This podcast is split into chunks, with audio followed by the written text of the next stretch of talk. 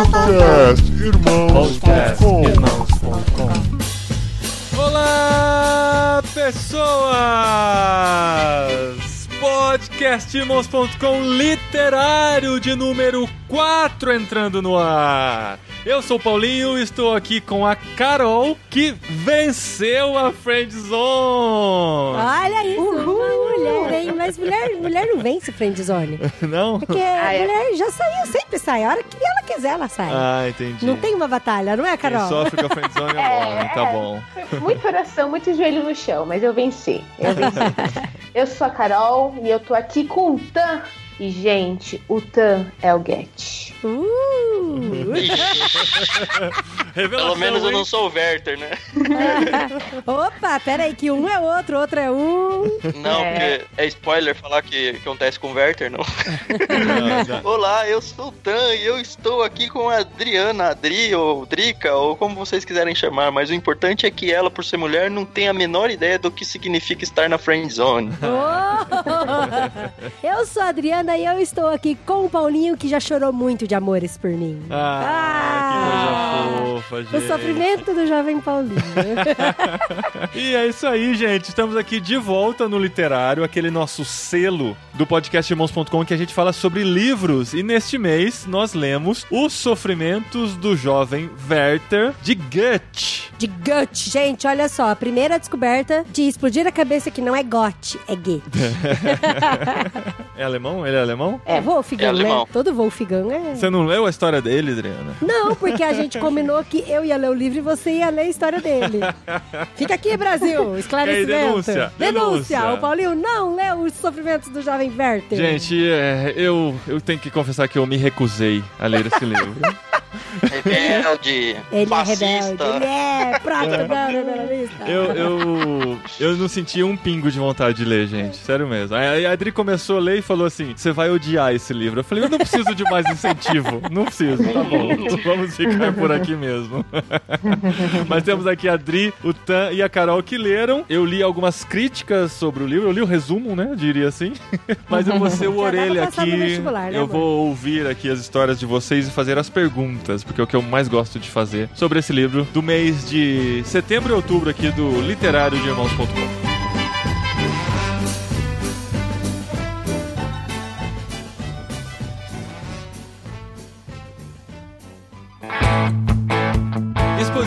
antes de continuar, a gente tem um recadinho pra dar aqui no nosso literário, hein? Recadinho expresso, bem expressinho pra você, porque vai acontecer um evento muito legal agora em São Bernardo do Campo. Quando eu falar agora, é agora mesmo, começa Aham. nessa quinta-feira, viu? Isso, se você tá ouvindo esse programa antes de quinta-feira, dia 25 de outubro, ainda dá tempo. Ainda dá tempo, porque o evento vai ser quinta e sexta à noite, sábado de manhã e à noite e no domingo pela manhã. É o Mobilize 2018, o sexto fórum missional à igreja na cidade, na comunidade de Jesus, do Gerson Borges, que já Lá na participou aqui com a comunidade gente. do Gerson Borges, em Jordanópolis, São Bernardo do Campo. Então esse recado é mais pra você, que é da região. São Paulo, Santo André, São Bernardo, São Caetano, Diadema. Ô, saudade, né, amor? É verdade. Vão ser esses quatro dias aí, vai ter Marcos Botelho, Paulo Nazaré, Carlinhos Queiroz, Roberto Diamanso, Antônio Carlos Costa, Salomão do Reg, Gerson Borges, Simvaldo Queiroz. e o Carlos Alberto Bezerra Júnior lançando seu livro Fé Cidadã. Então você pode já fazer sua inscrição. Se você não pode na quinta e na sexta, vai só no sábado. Se você já tem compromisso no fim de semana, quinta e sexta já vai ter muita coisa legal lá acontecendo. Gente, vai ter muito legal. Olha só, quinta-feira à noite vai ter Marcos Botelho e Paulo Nazaré. E eu sou muito fã do som do Paulo Nazaré. É muito bom mesmo. E do Marcos Botelho não, né? Ah, do Marcos Botelho também, mas eu tô, falando bastante do Paulo É Nazaré. porque vão ter também. fóruns, né? Vão ter mensagens, vão ter momentos de música com Sim, gente muito especial sim. todas as noites. Não, eu tô falando até que tivesse só o Paulo Nazaré, eu iria, entendeu? Tá bom, se justifica. E aí, na sexta-feira à noite, vai ter o Carlinhos Queiroz, o Aham. nosso fofinho mestre dos magos. E ele vai estar lá falando. Pra você que não conhece, o Carlinhos Queiroz é uma oportunidade, viu? Dos que estão aqui, ó, pelo menos todo dia vai ter alguém que já participou do podcast Irmãos.com. Isso é bem legal. É, então a gente fala com propriedade, a gente conhece. Aham. O investimento é de apenas 20 reais. Olha só, um evento de 20 reais. 20 reais, gente, não, dá- não paga nem o lanche. No né? sábado e no domingo vai ter almoço, o almoço é pago à parte, obviamente. E pra você se inscrever, você entra em comuna.org.br barra Mobilize 2018. O evento é da Comunidade de Jesus de São Bernardo do Campo e tem o apoio da Child Fund Brasil. Entre lá no site pra conhecer melhor a programação e pra saber tudo que vai rolar no Mobilize 2018.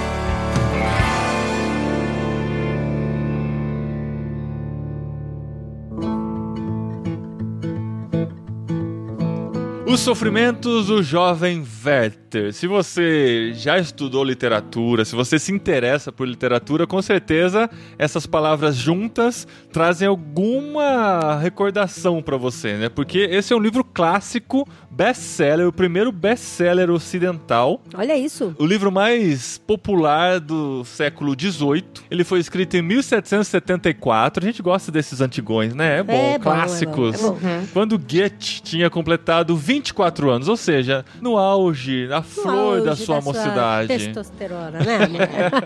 Isso aí. Apaixonado, alguns dizem tratar até de uma obra autobiográfica da sua paixão por Charlotte Buffy. Por isso que no livro o jovem Verte se apaixona por Lotte. Lotte, olha aí, a Adri quando descobriu isso, Ai, olha Ah, só. olha só. Charlotte Buffy. Charlotte é mesmo, Buffy, cara. Eu tô vendo aqui na página 180.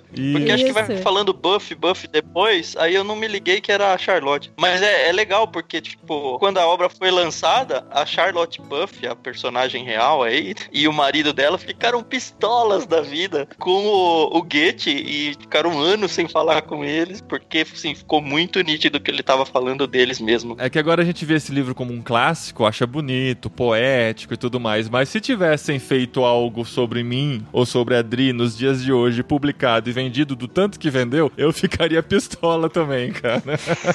Não, porque assim, é muito louco que na história real, o Goethe, ele se apaixona pela Charlotte Buffy, né? E ela era noiva do Christian. Só que aí depois a Charlotte casou com o Christian e eles continuaram com a amizade com o Goethe. Não era algo, né, muito não longe. sei, né? Enfim. É, então. Não sei se é uma mas aí o amizade. Goethe, é, aí o Goethe, na história dos sofrimentos do jovem Werther, né? O Werther se apaixona pela Lotte, que tem um noivo, o Albert, que aí depois ela casa com ele. E eles continuam amigos ali, né? Frequentando a rodinha de amizade e tal. Então parece que é uma personificação da história dele, mas que ele queria continuar, né? É. Perto deles e tal. Exato. Mas aí eles cortaram relações, todo mundo brigou com todo mundo e todo mundo ficou sem se falar. Mas é importante dizer que esse livro a gente nem sabia quando a gente decidiu ler, porque a decisão aconteceu mesmo durante a gravação do último podcast, né? Qual que a gente vai gravar? A Adri falou: ah, eu quero gravar sobre o do Jovem Werther lá. A gente nem sabia do que se tratava. Eu sei que é um livro clássico, já ouvi falar e tal, mas não sabia. Aí a Adri começou a ler e falou: Ó, a gente acabou de ler Cartas de um Diabo Seu Aprendiz, isso aqui são cartas também que ele manda pro seu amigo, né? Mas eu só queria me justificar uma coisa assim. É interessante que, igual o Paulinho começou o programa falando, ah, a gente gosta de livros históricos, livros antigos Livros e tal. clássicos. Eu lembro quando eu era mais nova, eu estudava tanto na aula de português, antes de ter literatura, e depois quando teve aquela divisão de literatura, a gente sempre ouvia falar lá de longe, né? Dos livros do Shakespeare, do de Goethe,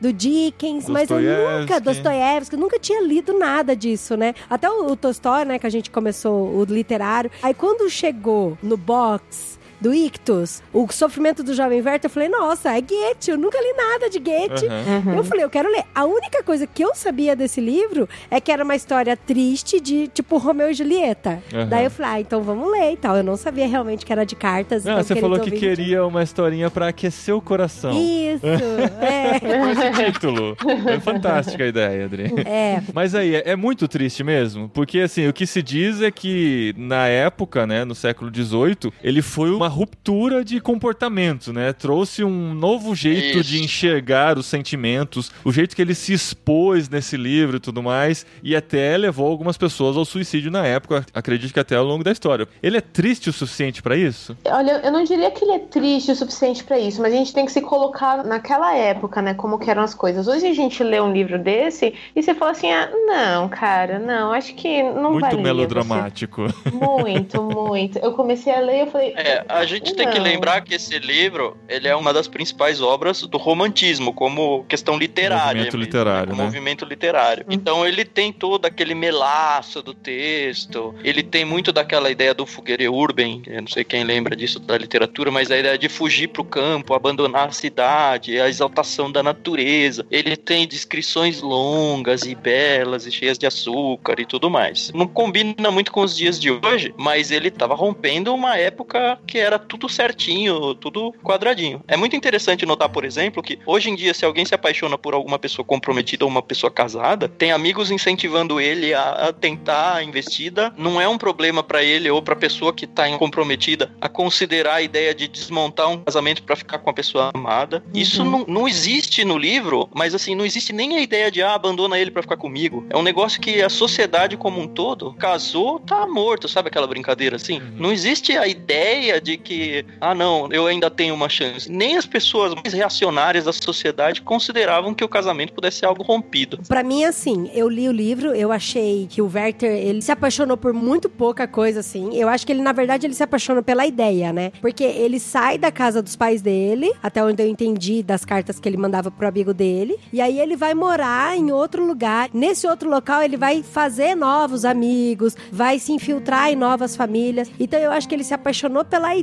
também de ter uma família, de ter um casamento. E aí, tanto que quando ele viu a Lotte a primeira vez, a Lotte estava com os irmãos dela, né? Então ele já achou ela super bonita e tava com os irmãos, aquela coisa da família e tal. Então ele, por muito pouco, ele se apaixonou muito rápido. Então isso ficou todo muito dramático pra ele, tudo melodramático. Até o último capítulo do livro, eu tinha entendido de que a Lotte não tinha dado espaço nenhum pra ele pra criar ideias de que ele pudesse se apaixonar por ela. Não, não, Adri, de Sério. jeito nenhum. Até meu o livro último. tá totalmente grifado, falando: olha a Lotte pedindo, olha a Lotte pedindo. Mulher não enxerga, né? Cara, ele tratou bem. Ela que é não, não. supernatural. Ela tratou bem um jovem que estava sozinho. Foi isso. Não era pra ele ter se apaixonado por ela.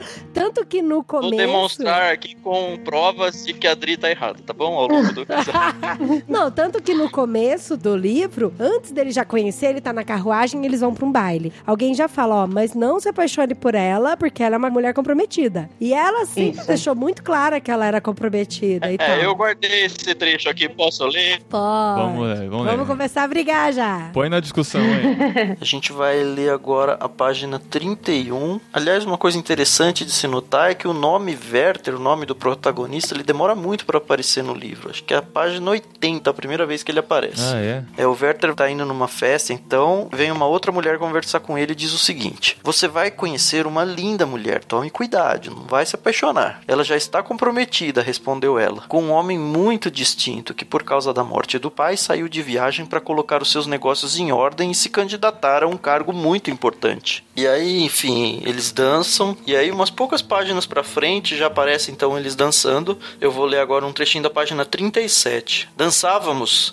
seguindo os outros pares, e eu, Deus sabe com que deleite, via-me preso em seus braços e nos seus olhos repletos da mais verdadeira expressão do mais puro e mais sincero prazer, quando passamos por uma senhora que me impressionara pelo semblante amável, num rosto não mais tão jovem. Ela olhou para Lotte sorrindo, ergueu o dedo em sinal de ameaça ao passar por nós e pronunciou duas vezes o nome Albert, num tom muito significativo. Quem é Albert? Perguntei a Lotte. Não há o que ocultar, disse ela. Albert é um homem honrado e estou praticamente noiva dele. Eita, é por que, que ela dançou com ele? Gente, porque ele tava sozinho, na carruagem, todo mundo junto. Ah. E ele convidou ela pra dançar e ela foi dançar com ele. Ele ela tava foi sozinho. uma dama. É, ela foi uma Isso. dama, ela foi Ah. acompanhar ele. Ela, tanto que ela não negou que ela tava noiva, ela dançou com ele. E essas véias fofoqueiras, vou te falar, viu? é, esse é, o mundo tá cheio delas, Ô, tá? gente, mas ela tá. É justo, né? Se ela já tava comprometida, não é esperado isso? Mas ele não tava, Olha, o noivo dela vou- não tava. Ah, então pode. Se não É, tá, o que os olhos tá- não veem, né? Tá Ó. certo. Não, amor. Ela foi fofa, gente. Eu, não achei nada demais. Casos de família. Vamos discutir agora a posição de Werther e Naquele baile.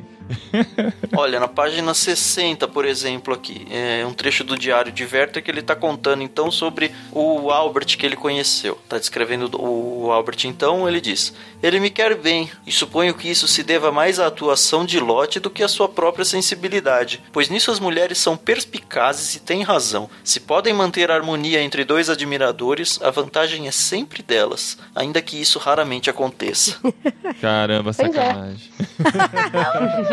Eu acho muita maldade isso, gente. Não, gente. Não Por que, por que demais. vocês mulheres fazem isso? Não, não tem nada demais. Porque, Ah, é? ó, é o seguinte: ele se apaixonou por ela mesmo, né? Contando um pouco aqui do enredo do livro. E o Albert tava viajando fora, né? Porque ele tava, como o livro falou, o pai dele tinha morrido e ele foi cuidar de alguns negócios. Então ele tava fora. E aí, o Werther, ele era sozinho ali na cidade e tal. Então ele se infiltrou na família dela. Ele brincava bastante com os irmãos dela e eles ficaram juntos. Mas ela sempre falou de Albert. E quando o Albert voltou, eles ficaram amigos até. Eles tinham um relacionamento, eles ficaram juntos. E em todo momento que eu percebi no livro, tanto Albert quanto a Lotte sabiam que o Werther estava apaixonado por ela. E ela cortava, ela falava com ele. Mas ela continuava, por exemplo, caminhando com ele, conversando com ele à noite. E muitas vezes o Albert fazia parte dessas caminhadas, dessas conversas. Pra mim, eu acho que assim, igual a gente não tá lendo no século XVIII o livro, a gente tá lendo agora, mas tem toda essa questão do romantismo e tal. Então, assim, respondendo até uma pergunta que o Paulinho falou, se tem todo o sofrimento, eu enxerguei que o Werther, ele se apaixonou tanto pela ideia quanto por ela, da questão de família, de ter uma esposa, de casal. Tanto que quando ele via outros casais, quando ele ficava sabendo de outras histórias de amor, ele ficava muito mexido com isso, porque ele desesperadamente estava procurando uma história de amor pra vida dele. Então, isso meio que acontece mesmo. Quem nunca já sonhou em ter uma grande história de amor, mesmo sem ter conhecido a pessoa amada, né? O que eu acho que é muito forte pro livro,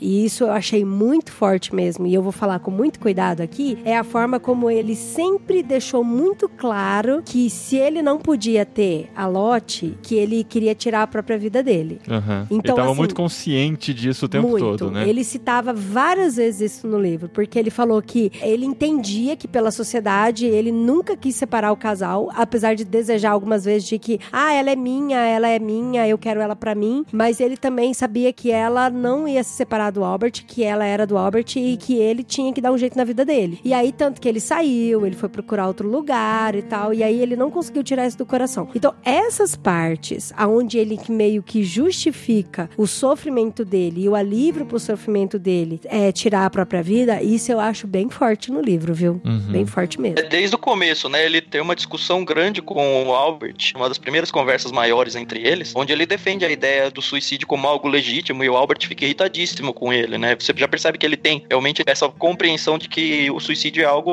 é um escape válido, né? Mas Sim. ele. Que tipo de esperança ele mantinha? Se ele sabia que ele não poderia tê-la, se ela já estava comprometida e não tinha essa volta, a Adri falou que ele não tinha esperança dela largar o noivo dela. O que, que ele esperava então? Então a certeza do suicídio estava forte. Não, então, na não é nenhuma verdade. esperança, porque assim, pelo contexto, não existia a hipótese, sabe? Então. Não, então, mas a esperança de vida pra ele era ele se sentir útil e se apaixonar por outras coisas. Tanto que ele saiu da cidade, ele foi procurar um outro emprego, ele se envolveu com outras pessoas, não amorosamente, mas no sentido de amizade, familiar. Ele fez amizade com uma senhora bem mais velha, com uma família bem mais velha e tal. Só que aí, tudo que ele viveu, que era fora a lote, não preenchia o coração dele, sabe? Tudo. Tanto que aí ele acabou voltando pra cidade onde a Lotte morava, voltando a frequentar. Então, assim, na cabeça dele foi assim: tá, ok, eu não posso ter a Lotte, então eu vou viver a vida lá fora. Aí ele viveu a vida lá fora e achou um- horrível. Daí ele falou: não, então eu vou tentar viver perto da Lotte, mas sem fantasiar minha vida junto com ela. E aí ele não conseguiu. Então Não, foi. acho que fora, ele também não foi só pela Lotte que ele se apaixonou, mas ele gostava muito dos irmãos dela, ele gostava muito do pai dela. Então, até quando ela fez uma viagem pra.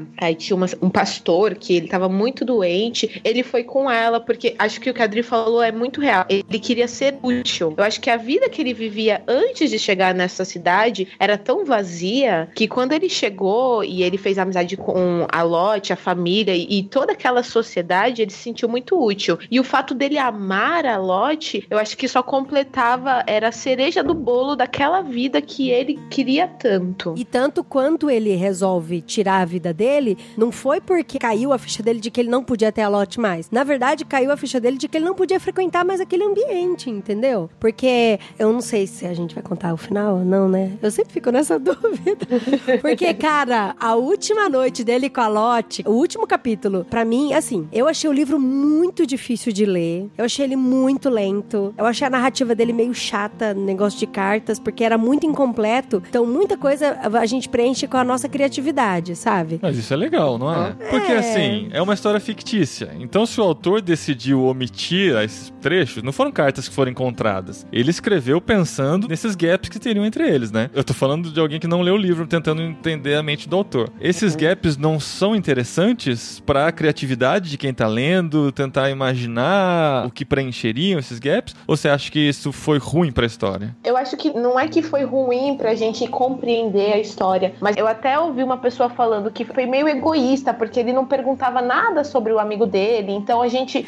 algumas vezes ele, ele vira e fala assim: Não, como é que você acha isso? Não é isso que eu tô te falando. Mas ele nem vira e fala: Olha, tá tudo bem com você, meu amigo. Enfim, é, é o contexto, né? É o livro.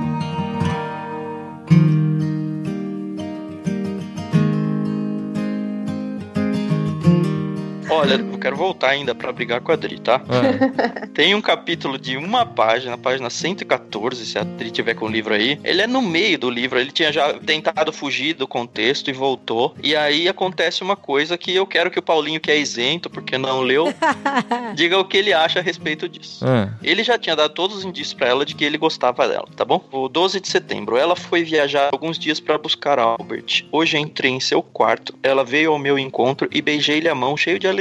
Um canário voou do espelho para o seu ombro. Um novo amigo, disse-me, pegando-o de mansinho. É para as minhas crianças, é tão querido. Olhe só pra ele, quando lhe dou pão, ele bate as asas e dá uma bisbicadas com tanta graça. Ele me beija também, olhe. Quando ela ofereceu a boca ao pequeno animal, ele se encostou tão delicadamente em seus doces lábios, como se fosse capaz de sentir a felicidade que isso proporcionava. Vai beijá-lo também, disse, enquanto me passava o pássaro. O seu biquinho veio da sua boca para a minha e o toque do seu bico foi como um sopro, um presságio de prazer amoroso.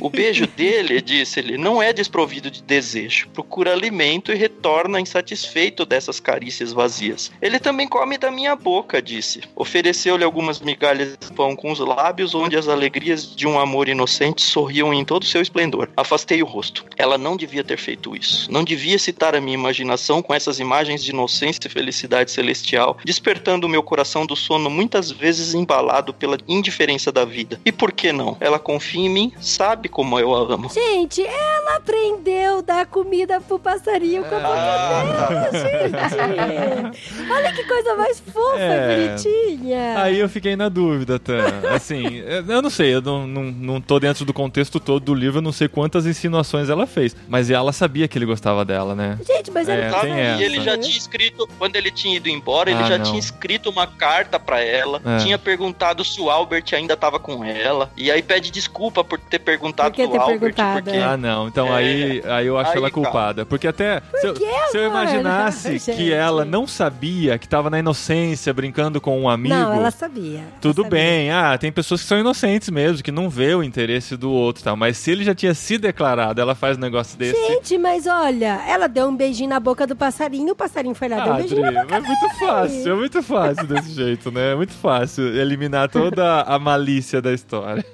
Ó, na página 152, quando o narrador já se torna um narrador onisciente em terceira pessoa, não são mais cartas do Werther, Ah. tem o seguinte: no meio de todas essas reflexões, sentiu, falando da Lotte, mas sem deixar transparecer que o desejo secreto de seu coração era, no fundo, reservá-lo, o Werther, para si, e disse a si mesma em seguida que não poderia reservá-lo, não tinha esse direito. Então ela tinha essa luta. Aí ela não sabia direito o que dizer nem o que fazer. O Werther foi procurar ela e aí ela tava sozinha, sem o marido. É, então, nessa situação ela já tava casada com ele. É, Hum. ela não sabia direito o que dizer nem o que fazer. Mandou então chamar algumas amigas para não ficar sozinha com o Werther. Ele pousou alguns livros que havia trazido e pediu outros. E ela desejava, ora que suas amigas viessem, ora que não aparecessem. A criada voltou trazendo as desculpas de ambas por não poderem vir. Pensou em mandar a criada fazer o seu trabalho no quarto ao lado, mas depois mudou de ideia. E aí ficam os dois sozinhos. Tá mal intencionada essa mulher, Ó. cara. Ah, não. Ô, louco, Dri. Ela tava desejando que as amigas não viessem e mandou a criada ir pro outro quarto trabalhar. Por quê? Porque queria contar uns segredos que ninguém podia Não, ouvir? ele, pe- ela pediu pra criada trabalhar no quarto do lado, amor. Ah, do tá. lado. Ah, entendi. Pra ficar perto. Aham, Nessa, claro. nesse mesmo cenário, a coisa desenvolve e aí o Werther ataca ela e arranca um beijo dela, né? É, é porque ele leu uma poesia pra ela. Essa Aí parte é bonitinha. Aí ela é. chorou, é. Gente, tá tudo errado. Aí ele foi abraçar ela porque ela tava chorando e consolada. Aí no meio desse consolo, ele vai e lasca um beijo nela. O único Aí- beijo que ele É deu o na, na único vida. Werther, gritou ela. Werther, empurrou o peito tentando afastar. Werther! Gritou num tom imperativo com mais nobre sentimento. Outra- Ai, cara, puxando de volta, né?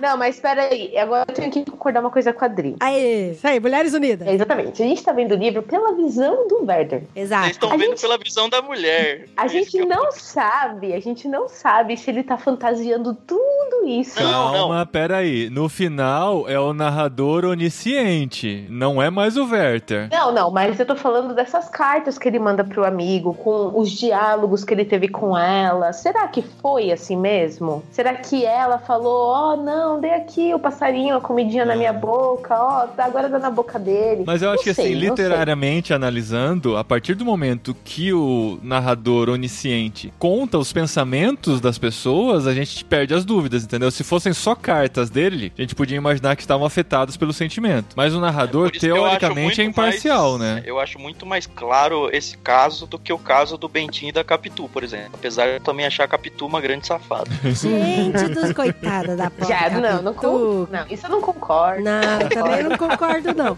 Ó, o negócio é o seguinte: é que as esferas são muito diferentes de homem e de mulher. É. A mulher tem esse sentimento mais maternal também, de querer se aproximar, de cuidar. Não é, Carol? Assim, se a gente tá num Exatamente. grupo, a Mas gente ela vê não um é jovem, trouxa, né, Dri? a Ela sabe um quando ela tá iludindo alguém. sozinho, mas a gente gosta às vezes disso mesmo. Então, exato. Vocês Mas- gostam da, da adoração, é isso que é. E assim, pe- então. trazendo pra uma aplicação no cristianismo, assim, pros nossos irmãos e irmãs, é um alerta até pras meninas, as moças aí, porque assim, da mesma forma que ela usa uma calça fusô, que não chama mais fusô, né? E ela sabe que ela tá expondo todas as curvas dela com isso, e ela faz isso porque ela gosta de expor, por mais que ela diga que não, não tem nada a ver, elas também gostam de ser adoradas, ou de que os homens fiquem atrás dela, e ela finge que não, eu sou só amigo. É aí que surge a tal da Ah, friendzone. não, é, isso é ruim mesmo, isso eu concordo. E num contexto cristão, uma moça fazer isso com um rapaz, além da sacanagem toda que é fazer isso num contexto ético, você tá incitando ele a um pecado. Sim, sim, né? Então, mas o, o conceito friendzone não se aplica só pra solteiros? No caso aí, não... É que eles eram solteiros, né? Ah, mas ela já era comprometida. Ele conheceu ela Tá, comprometida. mas deixa eu, deixa eu me justificar aqui então, pra não ficar estranho. A mulher, a maioria das mulheres que eu conheço, a gente tem esse sentimento de inclusão com todo mundo. A gente se preocupa quando a criança tá sozinha, a gente se preocupa quando o jovem chega na igreja e não faz amizade com ninguém, a gente se preocupa com o vizinho que se muda e não conhece ninguém, de levar um, um bolo, levar alguma coisa. A gente tem esse, esse sentimento de inclusão. O homem é mais desligadão com isso. Eu então, concordo. assim, É verdade. então, a mulher, ela tem essa sensação de querer trazer perto, de querer fazer parte e tal. Mas tem um agravante Só que por outro lado, eu sei, o que eu achei que a Lot fez errado é de ficar muito tempo sozinha com ele e de ficar incentivando a criatividade dele, incitando a mente dele com relação a ela. Mas eu acho que em tudo todo isso- momento ela falou do Albert e Não, eu acho que Tá. tudo isso tinha que acabar a partir do momento que ele se declarou pra ela. Porque assim, ah, esse sentimento maternal de cuidar, de integrar quem vem de fora, justificável, eu acho louvável isso. Mas a partir do momento que o cara começou a se confundir em seus sentimentos e disse pra ela que estava confuso com relação a isso e que estava apaixonado por ela, ela tem que cortar. Mas aí o que, que ela fez? Ela chamou o Albert pras caminhadas. Por exemplo, nós dois, amor. Aí eu chamo você pra passear comigo e com o rapaz. Não sei, eu acho que o, o corte tinha que ser um pouquinho mais drástico que isso. Ó, só sobre Fica essas caminhadas aqui, ó. Teve uma caminhada. Como a noite estava agradável e o tempo anunciava de gelo, Lot e Albert voltaram a pé. Pelo caminho, Lot ficava olhando pros lados como se lhe fizessem falta a companhia de Werther. E aí o Albert começou a falar dele censurando. E aí começa uma discussão entre os dois, o Albert falando, ó, para de ficar dando corda pra ele. É verdade. Mais pra frente, e antes ainda daquele episódio onde ela tenta ficar sozinha no quarto, ela falando com o Werther, ela segurou-lhe a mão. Só um momento de calma, Werther, disse ela. Não percebe que está se iludindo, que está se arruinando voluntariamente? Por que eu, Werther? Aí, tá Justamente? Ela eu que real pra ele. Justamente eu. Receio que seja somente a impossibilidade de me possuir o que excita tanto os seus desejos. Só que cinco, seis páginas pra frente, ela tenta ficar sozinha e fica torcendo pra ninguém chegar no quarto junto com ela. Então, assim, ela tem completa noção de que ele tá apaixonado por ela, ela gosta do fato e ela fica, assim, ela sabe que ela não vai abandonar o marido. Pra mim, ela nem cogita a ideia de, E de ela abandonar e ficar gosta o dele, cara. Ela Mas ela gosta desse- dessa aproximação dele. Exatamente. Eu acho que ela gostava dessa fantasia possível que era gerada entre eles, entendeu? Assim, eu como neutro em toda essa situação, dou o veredito de culpada! Não. Lottie é culpada! Você nem leu o livro. Mas é, pra isso que eu tô aqui, pra dar minha opinião sem ler.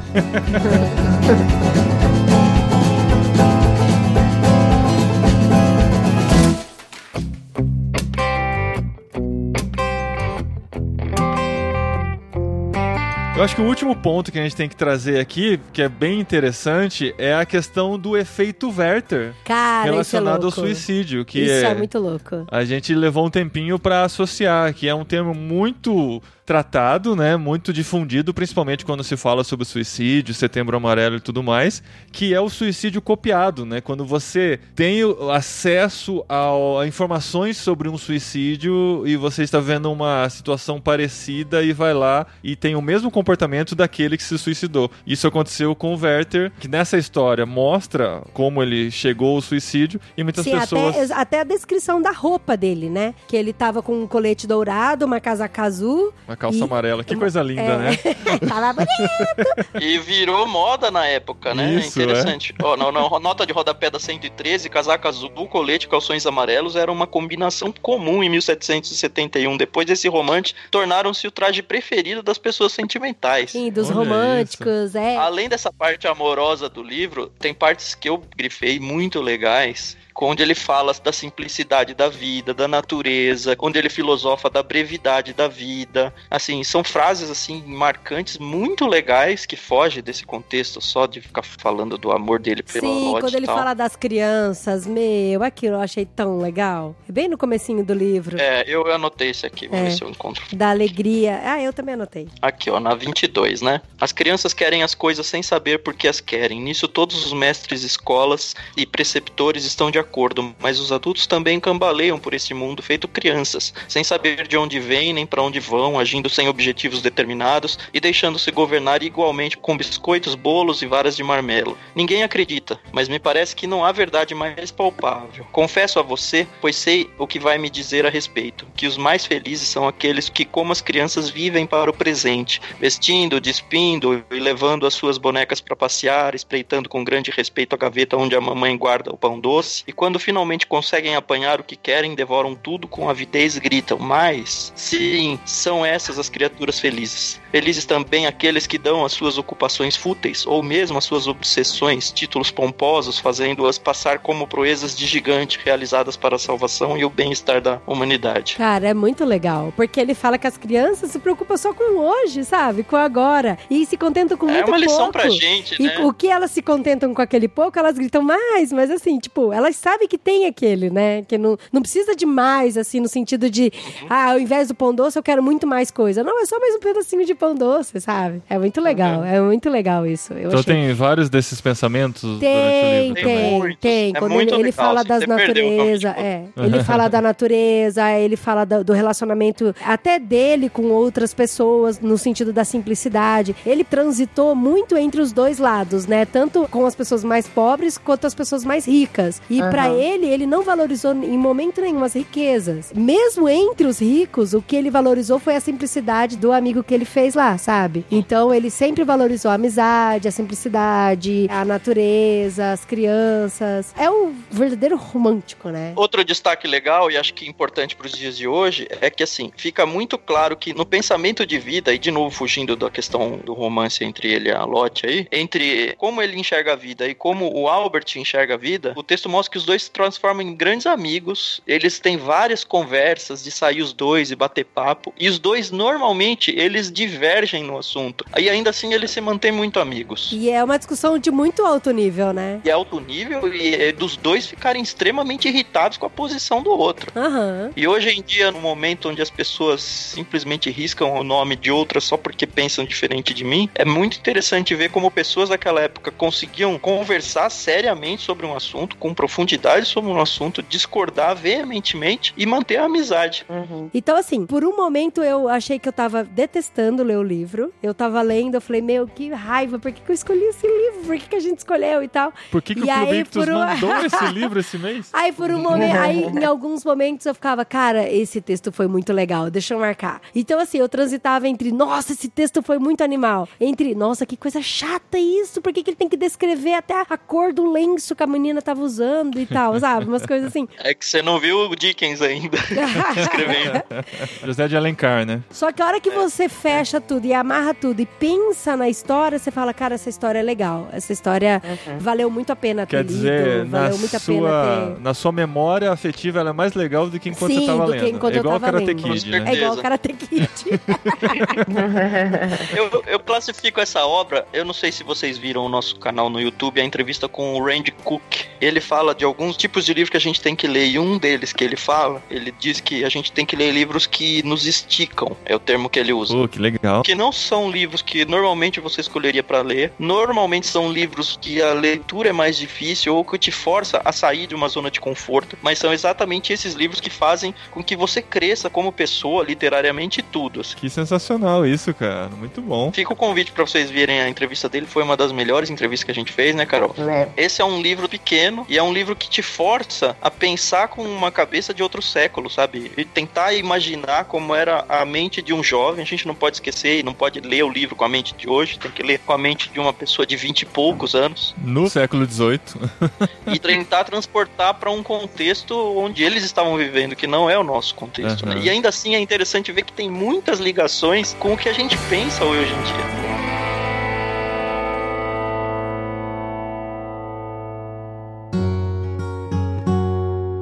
Cara, eu quero encerrar com uma mensagem do Werther pra minha amada Renata, pode ser? Ah. Que é, é uma carta de quatro linhas que ele escreveu quando ele ainda tava mega apaixonado pela Lotte. Renata, sua esposa, né? Vamos Renata, deixar minha claro. esposa. Tá. Eu anotei e falei, cara, eu preciso usar isso pra Renata. Acho que é um bom momento. Hum. Ele escreve o seguinte no dia 19 de julho: Vou vê-la, exclamo de manhã quando acordo e contemplo com alegria a beleza do sol. Vou vê-la e durante o dia não tenho nenhum outro desejo. Tudo, tudo se entrelaça nessa esperança. e aí acabou o dia. Olha que É maravilhoso. Ai, que aplausos, lindo. aplausos para Goethe. Yay. E eu gostaria de falar também aqui uma menção honrosa ao grupo Exalta Samba. Eu me apaixonei pela pessoa errada. Poxa, estragou o meu Gente. clima todo. Mas a letra dessa música, vamos ler a letra da música do Exalta Não, já, já Samba. tá tocando aí no fundo. Gente, é o resumo dos sofrimentos do jovem Werther. A letra da Muito música. bom, terminando com a exaltação desse programa. Parabéns.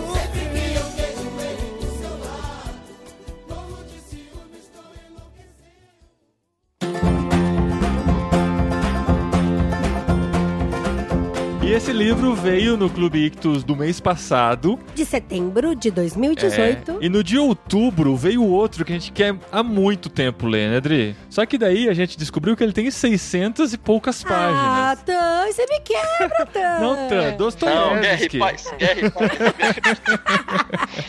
a gente vai fazer o Guerra e Paz. É o livro Crime e Castigo do Oh, Dostoiévski. que da hora! Eu não sabia, eu tô sabendo agora. É, Exatamente. Só que assim, o que, que eu, você não tava na conversa do Não Telegram, conversa. O que eu combinei com a Carol, né? Hum. Porque a Adri e o Tan não leram as conversas, foi um pouquinho antes da gente gravar aqui. Desculpa, gente, desculpa. A gente quer muito Desculpa. ler esse livro, mas eu tenho medo de um mês eu não conseguir. 600 páginas é muito pra mim num mês só. É, porque, né? E o que a gente decidiu? A gente vai gravar sobre esse livro no literário de dezembro. Então nós temos dois meses Uau! pra ler. Mas isso não quer dizer que em novembro nós não teremos literário. Porque nós vamos fazer em novembro Nárnia. Uh, pera, mas qual a história de Narnia? Calma, é, não é o livrão todo, Ah. porque a gente também não dá conta. e também não dá conta de falar num programa só. Acho que Nárnia merece ser dividido, comemorando o fato de que a Netflix comprou os direitos e vai produzir filmes, séries, histórias em quadrinhos, Aê! sei lá, desenhos. Aê! Netflix, tudo sobre Netflix. Nárnia. Não, não, Netflix não. Clube Ictus, Clube. O Nárnia já veio no Clube Ictus, o, o combão, né? O- o gordinho. volume único. Todas as crônicas. esse. Exato. todas, todas. E a gente vai começar pela ordem que foi escrito, não a ordem cronológica, mas a ordem que foi escrito que eu gosto, assim como Star Wars, eu gosto de acompanhar na ordem em que foram escritos, não na ordem que eles dizem que é a ordem, entendeu? É, porque o, o que é a ordem mesmo correto é o sobrinho do mago primeiro. Exatamente. A ordem É. cronológica é o sobrinho do mago, mas a gente vai começar com o classiquíssimo O Leão, a Feiticeira e o Guarda-Roupa. E, E a gente olha vai fazer. que legal! E a gente vai fazer uma experiência interessante Aham. nesse mês que a gente vai ler com os nossos filhos. Ih, então eles vão gravar o programa? Não, eles não vão gravar, mas eles vão contando pra gente as Ah, a gente podia experiências. pegar um áudiozinho curtinho deles. Pode ser, pode ser. Vamos ver se dá certo.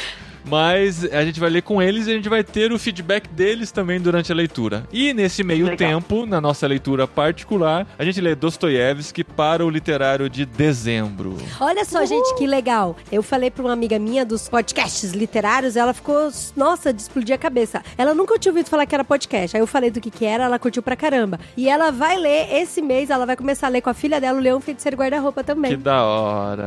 Ótimo. Show. Então você que tem filho, lê com seu filho. Você que não tem, lê sozinho também pra gente no próximo mês discutir essa obra magnífica de C.S. Lewis, segundo de C.S. Lewis, e vai ter muito mais de C.S. Lewis aqui no literário. É isso aí. E para você conhecer e assinar o Clube Ictus e receber esses livros clássicos imperdíveis todo mês pelo correio, entra em clubeictus.com.br, faz a assinatura usando o cupom de desconto IRMãos e você ganha 10% no primeiro mês na assinatura, 10% de desconto para fazer parte desse clube também. E vem com a gente no Clube Literário de Irmãos.com. Isso aí, gente. Ó, o Clube Ictus não é somente livro pra ler. Tem o livro, tem a revistinha, onde conta a história do peixe grande, porque que ele indicou os livros, tem os cards, tem os cartões postais, os marca-páginas, é super top. Isso aí, clubeictus.com.br, o link tá aqui no post e vem com a gente. E eu vou te falar uma isso. coisa, a Lotte não foi culpada do Vert ter se apaixonado por ele. Ninguém é culpado por isso, por favor.